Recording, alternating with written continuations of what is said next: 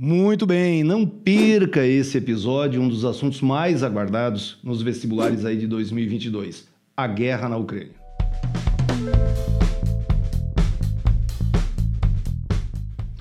Muito bem, vamos lá.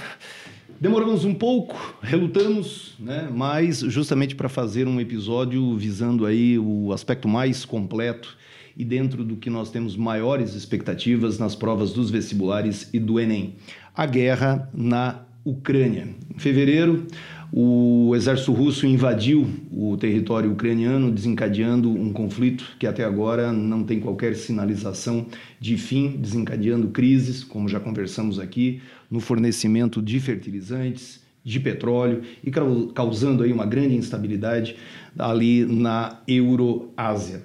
Esse conflito né, envolve é, situações, claro, históricas e também a situação estratégica da, do território é, ucraniano. Eu até trouxe aqui, gente, duas, duas obras, depois eu deixo na descrição aí do, do no nosso vídeo a bibliografia, mas é curioso, né? A, a, a Rússia ela tem um território imenso, mas essa parte onde está a Ucrânia, que é a parte sul e oeste, né, sudoeste ali, onde justamente eh, o território ucraniano, a saída para a, a Europa, é, o restante ali na parte da Europa, né, já que parte do território russo está é, no espaço é, europeu, a saída para o Mar Negro é extremamente estratégico. Nessa obra aqui chamada Geopolítica dos Mares, Oceanos e Rios, diz o seguinte, né, que o czar Pedro ele já afirmava que o país vivia numa prisão continental. Em outra obra aqui, Os Prisioneiros da Geografia, é, traz o seguinte, né, que se Putin, né, que se diz um homem religioso e grande defensor da Igreja Ortodoxa Russa, se ele pudesse fazer um pedido para Deus, ele pediria: por que não puseste algumas montanhas na Ucrânia? Né? Porque a Ucrânia acaba sendo um grande corredor né, do espaço ali europeu em direção à, à Rússia. Então a gente precisa dar uma olhada nessa parte estratégica e nessa parte histórica. Aí temos como convidados aqui o professor Monteiro, já no Prata da Casa, e nosso sócio, o professor Toniolo, que eu vou ter a liberdade de chamá-lo pela alcunha carinhosa de capivara, né? Então tá, então sejam aí, claro, bem-vindos. O, nosso Monteiro, claro que é aí um, um, gestor, ele chegou antes, já organizou tudo aqui e tal, mas o Monteiro vai vendo aí para vocês o seguinte. O território russo, é, território russo, desculpe, o território ucraniano realmente ele foi invadido pela Rússia. Mas qual o ponto de vista russo nisso aí, Monteiro? Bom, vamos lá, pessoal que está assistindo aí, obrigado pela audiência. Bom, primeiro passo, Alexandre, quem está assistindo, é, a gente tem costume, inclusive eu, de falar guerra da Rússia, os repórteres falam, né? Então o termo guerra para esse conceito estaria incorreto, porque quando tem guerra você tem que ter um pré-acordo das partes, né? Tem que ter uma declaração, um documento, né? É, tem leis específicas para o momento de guerra, porque é um estado de exceção. Ah, tem autorização da ONU, né? E, é, tem, tem, né? da ONU. Do Conselho de Segurança. Isso, tem a, uma série de situações é, que são anormais, mas que são colocadas no papel. E aí, muito espertamente, o Putin ele fez uma invasão. Então, na prática, a gente fala guerra, guerra, porque na prática é uma guerra, mas na realidade é uma invasão, porque não tem um documento. Inclusive, o Putin chama isso de operação militar especial. Né? Então, isso aqui seria um, já uma, uma, primeira coisa. Vai que você pega uma questão de prova bem de geopolitiquez, assim, né? A outra coisa que eu vou mostrar agora no mapa aqui para vocês, a gente vai pegar o bom Google Maps aqui, ó. Você vai observando na tela e eu vou explicando por que, que é tão importante para a Rússia, no atual momento, controlar esse território. É, eu não estou defendendo o ponto de vista russo, né? Tem muita gente no Paraná, por exemplo, que é a grande colônia ucraniana. Eu já fui para a Ucrânia, eu já fui para a Rússia, eu respeito os dois povos, mas a gente está mostrando uma questão didática que é o que pode ser que caia no vestibular. Eu já vi perguntas esse ano já defendendo a Rússia para ver. Então aqui, ó, vamos lá na tela, ó. Você tem aqui a cidade de Moscou desde o tempo do EPA lá, século 15, 14, eles usam esta linha de circulação de transporte aqui, ó, um dos maiores rios do mundo que vai ser o famoso rio Volga. Sempre lembrando, a Rússia tem muita planície, então ele é extremamente navegável de ponta a ponta. Aí os barcos, navios, tanto que entram na Rússia como saem da Rússia, eles vão fazendo, descarregando as cargas nas beiras do rio Volga, dos dois lados aqui, ó. Das indústrias russas são lá, as áreas de produção agrícola são lá, as grandes cidades russas, assim, assim, grandes para médias, assim, ficam na, na beira do rio Volga. Depois foi feita uma série de canais, vamos tentar dar um zoom aqui, né, para não descaracterizar tanto. Aí esses canais ligam o mar, que eu acho que esse ano vai bombar em prova. Não, não, não caía o nome desse mar em prova, chama-se de Mar de Azov. Azov. Depois o navio passa aqui por esse estreitinho, entra no Mar Negro, depois o navio russo ou de qualquer país do mundo, ele tem que passar aqui, ó, na região de Istambul, que é, é uma das principais cidades da, da Turquia, tem um estreito famoso esse ano, que é o Estreito de Bósforo, aí depois o, mar, o navio entra no, no mar Mediterrâneo e vai embora. Então isso aqui é uma coisa de geoestratégia muito importante para os russos, né? Monteiro, posso te claro, uma coisa? Faça, faça. É interessante observar que o mar de Cáspio ali, ó, ele é esse fechado, aqui, né? Esse aqui é fechado. É, ele é fechado, ele é um mar isolado. E o Mar Negro, então, ele tem saída. Né? Então, ele é um, um, um, Mediterrâneo. Né? Ele está entre terras, mas ele tem saída. É, dá, bota em escala um pouco menor aí para gente, Monteiro, porque ó, você disse assim, né, e sabidamente, sa saiu né, para o Mar Mediterrâneo. Mas estar no Mar Mediterrâneo é importante por quê? Porque dali você pode passar em Gibraltar e ir para o Oceano Atlântico e ganhar o mundo. Ou passar ali no canal de Suez, né? No canal do Suez. Nós temos um episódio do nosso podcast, já dá o teu like, já dá o nosso joquinha. Mas o que acontece? Tem um episódio que nós falamos daquele navio, né, que encalhou no canal ali de Suez. E Suez vermelho, vermelho, Oceano Índico, por isso a expressão do Monteiro ganhar o mundo, isso é importante. É. Outra coisa que justifica, Alexandre, tomar o território, né?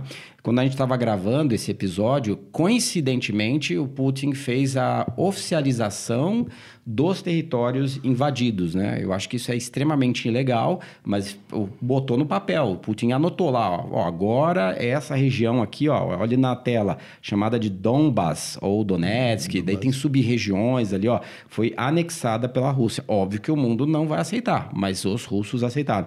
E por quê? Também é importante você entender. Tem uma teoria da geopolítica vou tentar ser bem, bem preciso aqui, assim, bem rápido, que os geopolíticos falam, os militares também falam isso. Se tem um rio passando, o grande desejo de qualquer país é você controlar as duas margens da bacia hidrográfica, as duas margens do rio. Porque daí, se você ficar só com meio rio, o exército inimigo vem e te invade. Então, você tem, e fecha o rio e trava o teu comércio. Então, os russos, eles querem esta parte onde está a seta aqui no mapa, que é a tal de Donbas, para garantir a outra margem do rio Volga, porque a margem aqui, no caso, que é chamada de margem esquerda, né? A margem esquerda do rio Volga já é russa. Então eles precisam mesmo ter os dois lados. Ah, é, mas por que, que eles... Margem direita.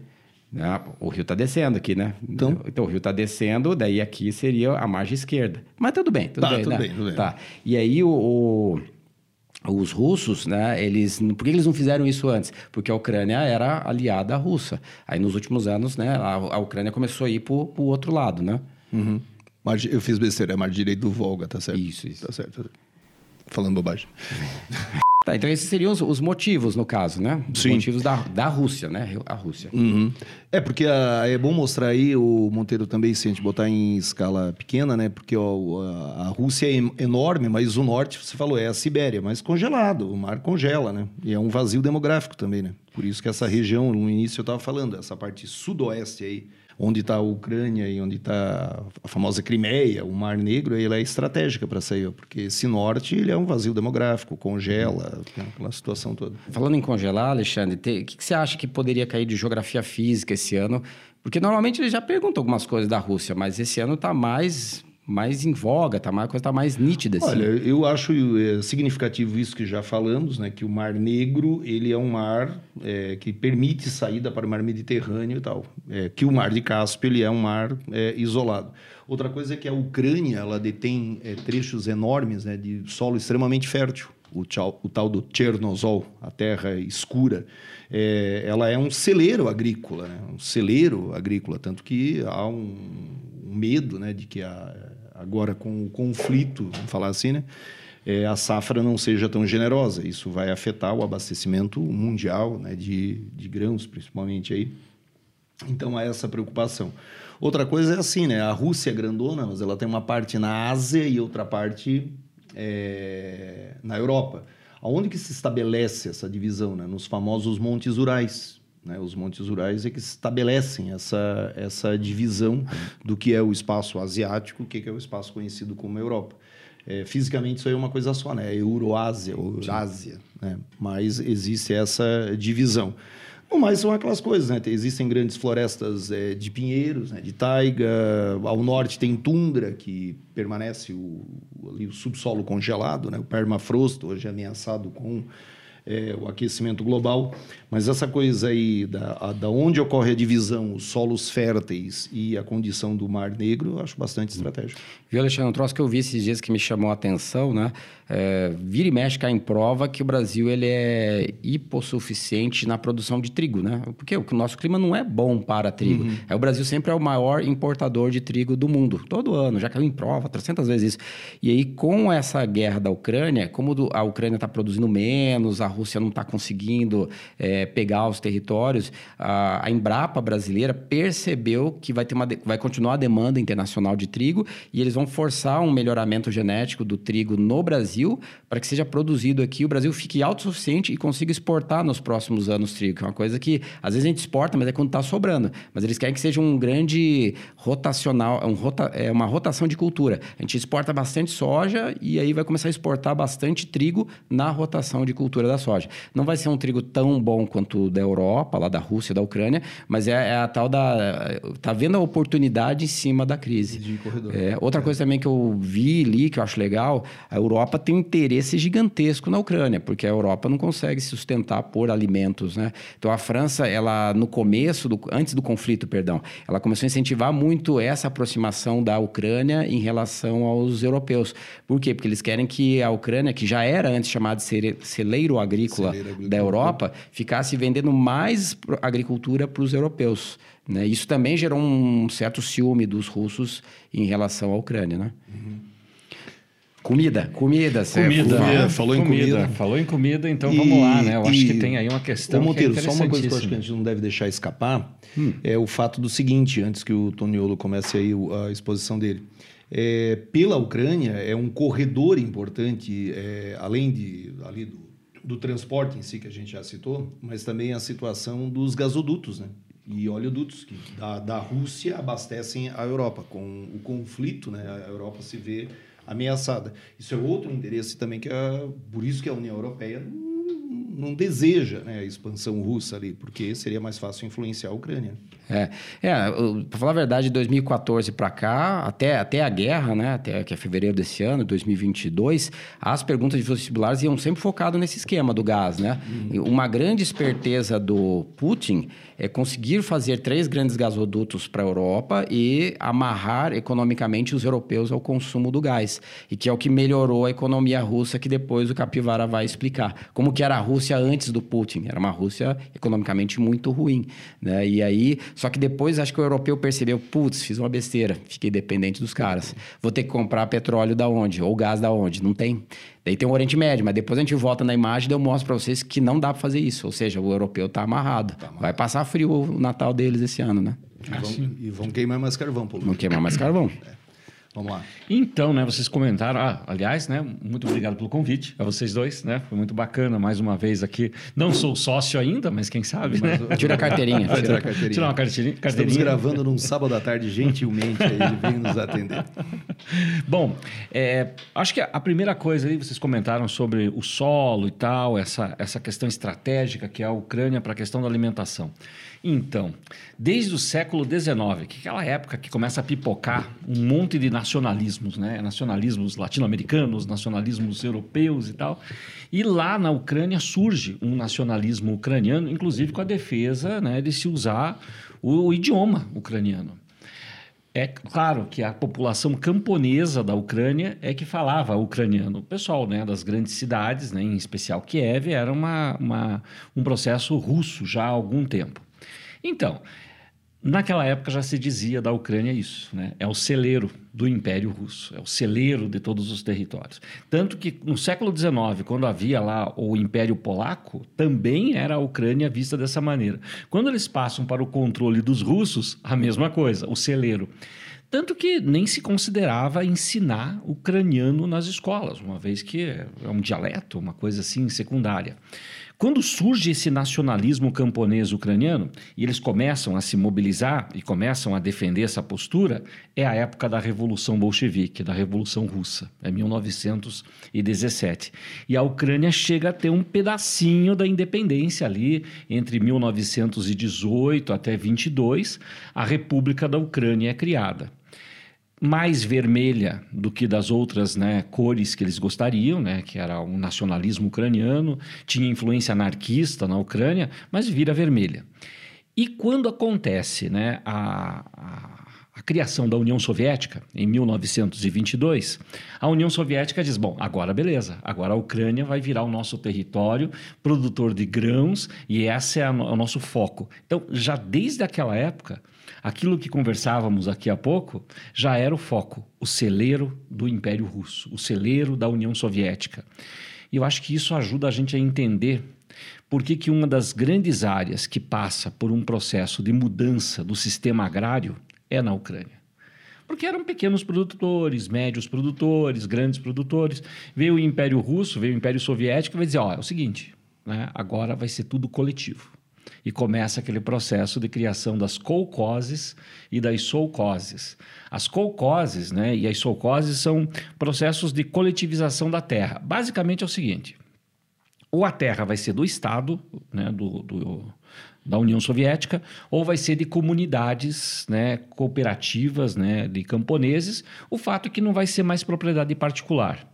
E isso vai causar um dos maiores dramas da história da Ucrânia, sem dúvida. Acho que o maior, acho que nem a invasão né, do território ucraniano pelos russos, e eu vou me permitir falar invasão o tempo todo, né? concordo, né? Sim, a expressão sim. operação militar especial. Ah, eu acho que é o Holodomor, que é a grande fome que aconteceu na década de 30 resultante dessa política né, de coletivização das terras dos camponeses, né, que é uma coisa assim até hoje envolta né, numa discussão enorme. E a gente separou aí algumas fotografias é. para a gente dar uma olhada. É, porque, Capivara, na, na Ucrânia você tinha antes do socialismo vários pequenos produtores e médios. Não tinha muito latifúndio porque a Ucrânia não é tão grande assim, né? E depois disso você vem e obriga as terras ficarem e a produção para o governo. Aí a gente já até discutiu isso antes, né? Quem produzia muito começou a ficar desestimulado. Para que, que eu vou produzir um monte se o Estado vai pegar? Aí eles começam a produzir menos. Aí o governo socialista começa a descer a borracha achando que os caras são é, subversivos, né? Exatamente. Ele falou assim, oh, os caras estão produzindo pouco de propósito, então vamos lá porrada nos caras. E aí vai entrando num ciclo vicioso. Não produz, não tem mais vontade de produzir, começa a faltar comida. Aí, ah, ah tem uma outra coisa legal que dá para perguntar, né? Tô, tô interrompendo tua fala, mas é assim, ó. Aí o, os governantes russos, acho que já ele já tá no Stalin. Ele manda os russos irem tomar as terras. Ó, então vai o russo lá e planta no lugar do ucraniano, tira o ucraniano da jogada. Ou seja, é uma, uma reforma agrária trazendo estrangeiros de fora, né? Uhum. Que também não vai resolver, né? Sim. Você quer ir é. discutindo as fotos é, aqui? Ó? É, eu acho que a primeira coisa que a gente repara né, dessa política de coletivização da, da terra na Ucrânia, que é essa imposição principalmente do Stalin. Né, a prática né, da coletivização.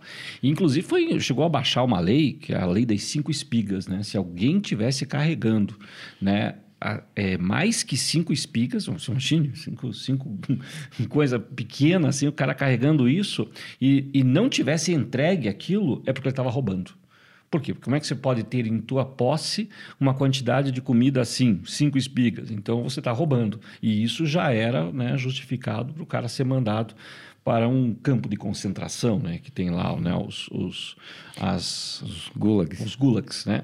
E essa, essa situação né, fez com que até os camponeses mais experientes ucranianos, que já sabiam lidar com o solo, que conheciam a terra, fossem retirados da produção. Então, trazer uma população russa de fora não resolveu, porque por mais que o cara fosse camponês, sabe Deus de onde ele veio, não tem o know-how, não tem o know-how daquela terra, né? não tem a identidade com aquele lugar, de saber como é que se produz ali, né?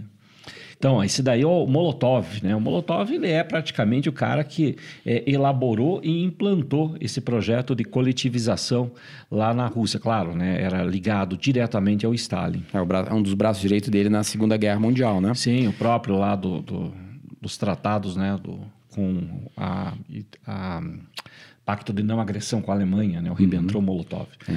É, o Gorbachev aí, né? Que aparece já, já é um... Essa é boa para prova esse ano, hein? Essa é, né? Por causa da história, né? É. Não, e o falecimento dele, né? Aí já, já, já está no, no Gorbachev, né? Eu acho que é, antes de a gente tratar né, da história do, do Gorbachev, dá para falar um pouquinho mais dessa sim, situação sim. aí do, do Holodomor.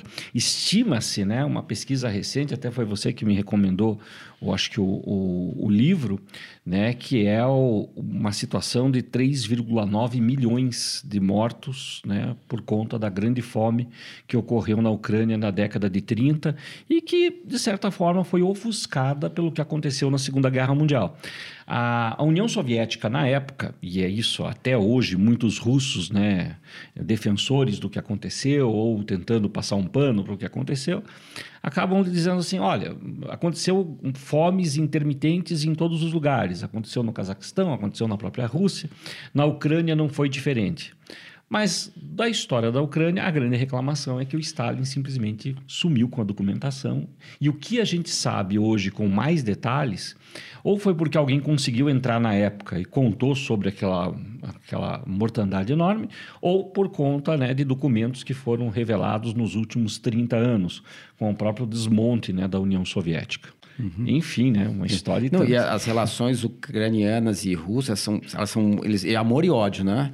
Porque o russo, o, qualquer presidente russo, não precisa ser o Putin, né? acho que o, o Gorbachev era ucraniano, Nikita Khrushchev era ucraniano.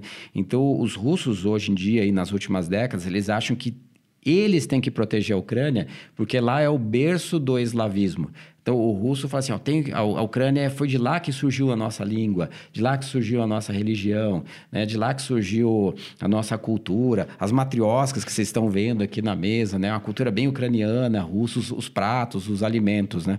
E que a gente pode falar que vai ser super importante para os vestibulares hoje, né? Nesses, esse ano, ano que vem, né? O Gorbachev é o, vamos dizer assim, é o pai da famosa perestroika, né? Sim. Que a perestroika é uma tentativa de modernizar a Rússia, é o que a China fez. Só que a da China deu certo, né? Uhum. E a da Rússia deu errado. Geralmente, quando eu vejo em, assim, leituras, né? Ó, por que, que a, a perestroika deu errado? O, o Capivara pode ir ajudando aqui, assim, ó. É, você tinha uma elite belicista na Rússia que ganhava muita grana fazendo o quê? Vender arma, vender arma, vender arma, e invadir país, e Guerra Fria era interessante, fazer míssil e tudo mais. E o Gorbachev era um cara que eu enxergo que era do bem, assim, mais para bem do que para mal. Ele vai tentar fazer uma desmilitarização da Rússia, porque é uma indústria que ganha muito dinheiro, mas emprega pouco, é toda intrincada a indústria Enriquece bélica. Pouco. Enriquece pouco e tudo mais, né? Os russos, eu li um livro, né, que os russos não gostavam do Gorbachev, não gostam até hoje. É porque ele é porque ele é impopular, porque ele era muito bonzinho. Os falam assim: "Não, hum. pô, presidente russo tem que ser porrada". No livro que eu li, ele fala assim: "Os russos, pô, o, o Gorbachev anda de mão dada com a mulher na rua, como é que pode uma coisa dessa? Não toma vodka, né?" E isso gerava uma certa inconsistência na Rússia, é, né? ele era já chamado de russo Nutella, né? É, meio Não, e assim, né? Depois que ele faz as reformas e tal, e é retirado do poder, o Gorbachev tenta né, se candidatar a presidente da Rússia.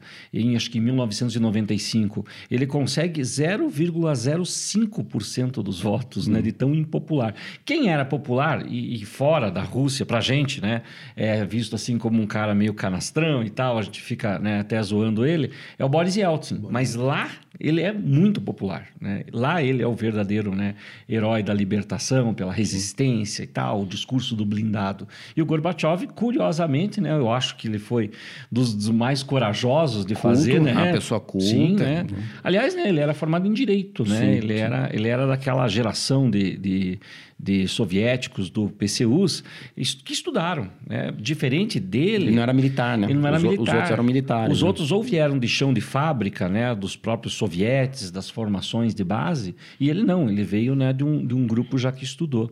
E falando de um pouquinho dos antecessores dele, o Khrushchev, né? Inclusive aqui nas matrioscas não tem o Khrushchev, né? O que é curioso.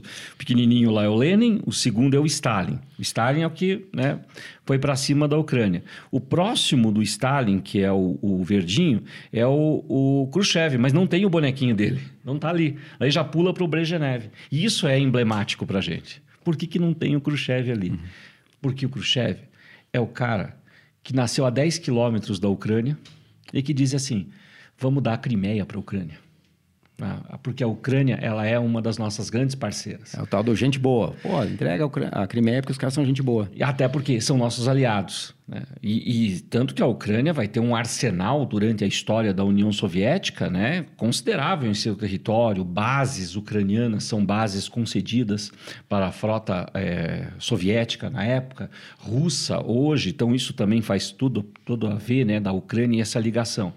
Então, quando a gente vai para o Brezhnev, que é o terceiro ali, né? O Brezhnev é o cara que vai dizer: não, não, o Stalin estava certo, vamos intervir em tudo que é país comunista por aí e vamos fazer eles obedecerem àquilo que a União Soviética tem que ditar.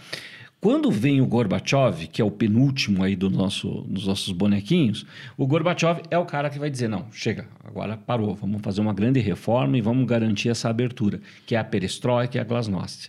A perestroika é essa reestruturação econômica, a glasnost, a transparência política. Né? Esse, esse processo é interessante, porque parece um vai e vem, né? Um vai lá e fecha, outro abre, um fecha, outro abre. Que é o próprio colapso da União Soviética não se posicionando, que nem se falou. Né? Quer dizer, cadê o momento em que o governante se impõe, o que ajuda a gente a entender muito né, a permanência de Putin no poder até hoje. Sim. O, pegando um gancho ali que você falou da Crimeia, que eu também acho que é legal ou cair na história ou cair na geografia, é, o Nikita Khrushchev, que é o presidente que agiu naquela crise dos mísseis lá de Cuba. A história e geografia eles começam a fazer umas coisas puxando coisa do além. Por isso é, que a gente. Berlim parece, também, né? É, Berlim, parece muro. papo de louco aqui, é. mas a geografia e história é matéria de louco, né? Então eles vão misturar. E a Crimeia, é bom lembrar que ela é uma pontona de terra, né? uma península dentro do Mar Negro, né? então extremamente estratégica, que a Rússia já tinha pego de volta em 2017. 14. 2014, desde lá é, essa 14, pendenga é. vinha rolando. Né? Não, e essa do que você falou de pegar, muitos alunos me perguntam, ah, mas por que, que o Putin pegou a Crimeia? É, o próprio Putin alegou, ó, o Nikita Khrushchev, que é aquele cara da década de 60, entregou para a Ucrânia a Crimeia, porque na época a Ucrânia era nosso aliado. Aí o Putin vai dizer hoje em dia, ó, Ó, como o cidadão ucraniano, na maioria deles, votou para ir para a União Europeia e ainda querem ir na OTAN, que é a organização militar, aliança militar, eu vou tomar o presente. É mais ou menos essa é a lógica do, é a lógica. da Ucrânia, né? Do, do, russo, perdão, do Vladimir Putin agora.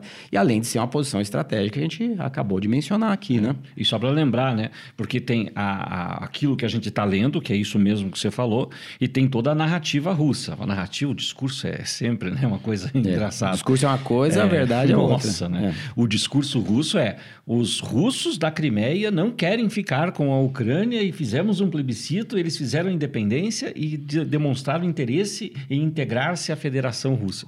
Então, o discurso, a narrativa utilizada, assim como tem é, né, a narrativa para justificar a invasão da Ucrânia, que é a questão nazista. Né? 90% da população votou a, a favor da, da, da, Rússia. Bom, então aí a questão da, da Rússia com a Ucrânia, além dessa questão da Crimeia, dá para fazer um outro link que parece que não tem a ver, mas tem a ver. A gente vai ver no mapa aqui, ó, que é a guerra da Síria por incrível que pareça, a guerra da Síria tem a ver com a guerra da Ucrânia. Porque, ó, a gente pode observar no mapa, ó, a Síria está aqui, Todo mundo lembra que o presidente da Síria é o Bashar al-Assad, ele é um ditador, é, o pai dele era presidente também. Só que por que, que o, o Bashar al-Assad não cai? O cara está lá desde 2012 numa guerra civil e aguentando e aguentando, o Estado Islâmico tentando tirar, Estados Unidos tentando tirar, Europa tentando tirar, e ele continua, porque o Putin apoia ele. Mas daí o pessoal não sabe explicar por que, que o Putin vai apoiar o Bashar al-Assad. É porque o Putin é tão esperto que ele sabia que ele ia criar a dependência do gás europeu em relação aos russos, o petróleo, e uma hora o europeu ia falar assim, cara, a gente tem que ter um plano B. Qual seria o plano B? Pô, liga lá para o Oriente Médio. Você olha aqui no mapa, tem uma porrada de países com um monte de petróleo aqui, ó. Ó, Iraque, aqui está a Arábia Saudita, aqui tem o Kuwait. Já tem as tubulações aqui. Só que uma das funções do Bashar al-Assad é o quê? Não deixar passar é, combustíveis fósseis em direção à Europa. Para que ele fique, o europeu, na mão do, do próprio, da Rússia, do Putin e tudo mais. Então é por isso que o Putin, o Bashar al-Assad da Síria continua no poder até hoje, né? É bem intrincado isso aí mesmo, né? É, essa dependência toda teve até um capítulo dramático aí, acho que tem o que uma semana, estamos aqui né, no final de setembro, então por volta aí do, do dia 22, 23 de setembro, aconteceu uma explosão né, de um dos gasodutos lá ao norte, né, no Mar uhum. do Norte, vai fazer a Europa ficar sem em Gaza aí durante. É, esse, tem uma esse- teoria dos europeus que eles comparam as guerras napoleônicas e, e a Operação Barbarossa lá do Hitler com essa situação que vai chegar no inverno europeu desse ano. Só que na época do Napoleão é as tropas invadindo, Hitler invadindo a Rússia, então eles estão fazendo umas analo- analogias interessantes que o Putin vai chegar perto do, do inverno e falar assim, ó, Europa, vocês não querem entrar num acordo? Não querem mesmo? Ah, então tá bom, eu vou cortar o gás de vocês. Aí eles vão ficar no escuro, literalmente, vai ter frio na Europa, vai ser é bem complicado, né? Uma outra coisa, já que é para falar de coisas traumáticas, né? É, o Putin, quando a gente gravou esse episódio, estava começando a ameaçar usar armas é, nucleares na Ucrânia, essas chamadas armas táticas. A arma tática é uma arma nuclear de pequeno porte, mas que gera um estrago, gera radiação. E aí, olha como é, o- é intrincado isso. Quanto mais o Putin fala, ó, eu vou usar arma na Ucrânia, eu vou usar arma na Ucrânia, o que, que a OTAN e o europeu e o norte-americano faz? Fornece mais armas para a Ucrânia. Ou seja, o cara está cutucando né, o- os dois lados, né? Estão cutucando onça com, com vara curta, no caso, né? Falar em cutucar, eu também acho que é coerente, dependendo da prova, é saber que uma parte dessa guerra, então você vai analisando, assim, ó, quem são os culpados? Ah, todo mundo ali, né? A Rússia é culpada, é, a Europa também é meio culpada, mas os Estados Unidos tem uma... Eu já vi uma questão de prova esses dias. Tem um pouco desse esquema aí, principalmente o Partido Democrata nos Estados Unidos. Então, quando tinha o Obama, Hillary Clinton, o Biden agora, né? Eles começaram a sacanear muito os investidores russos no começo dos anos 2010, assim, ó.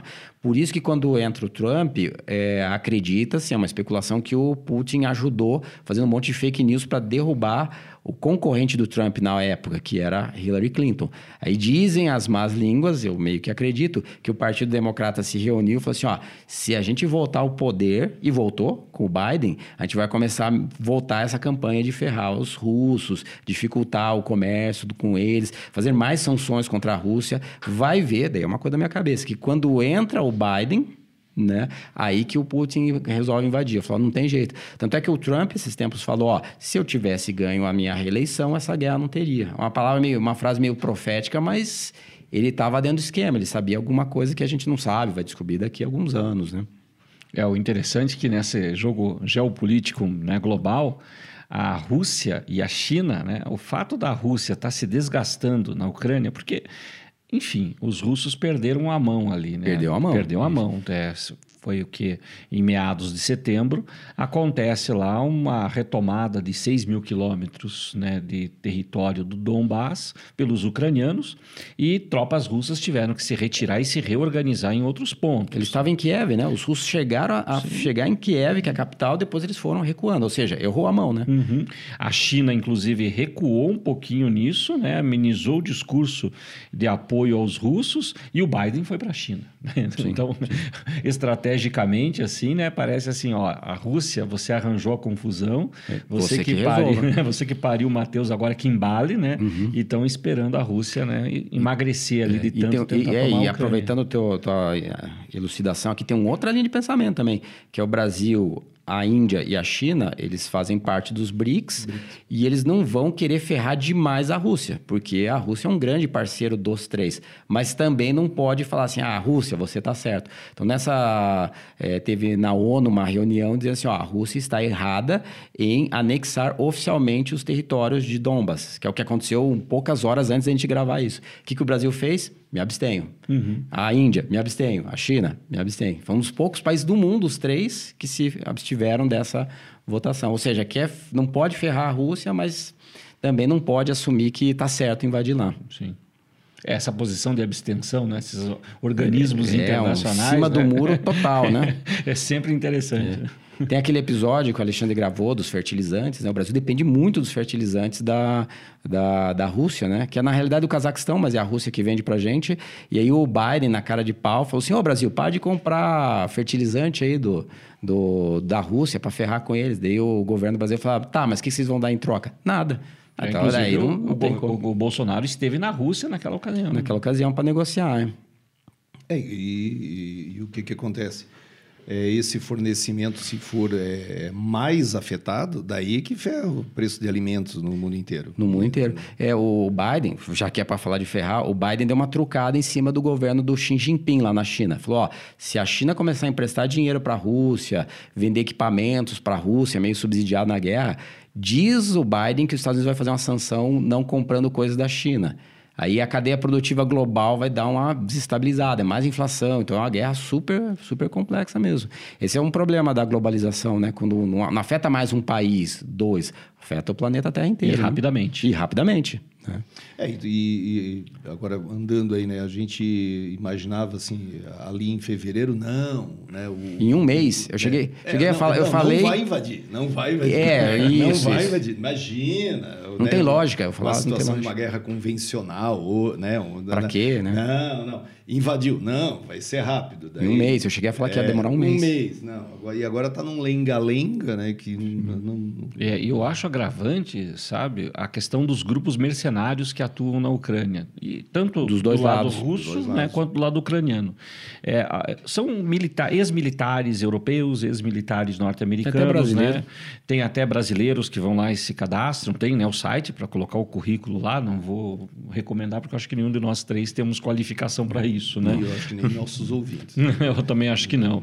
Mas existem alguns grupos lá que os caras, as empresas, estão valendo uma fortuna. E daí a gente começa a pensar: peraí, o quanto interessa para um grupo mercenário norte-americano, europeu, que essa guerra nem termine?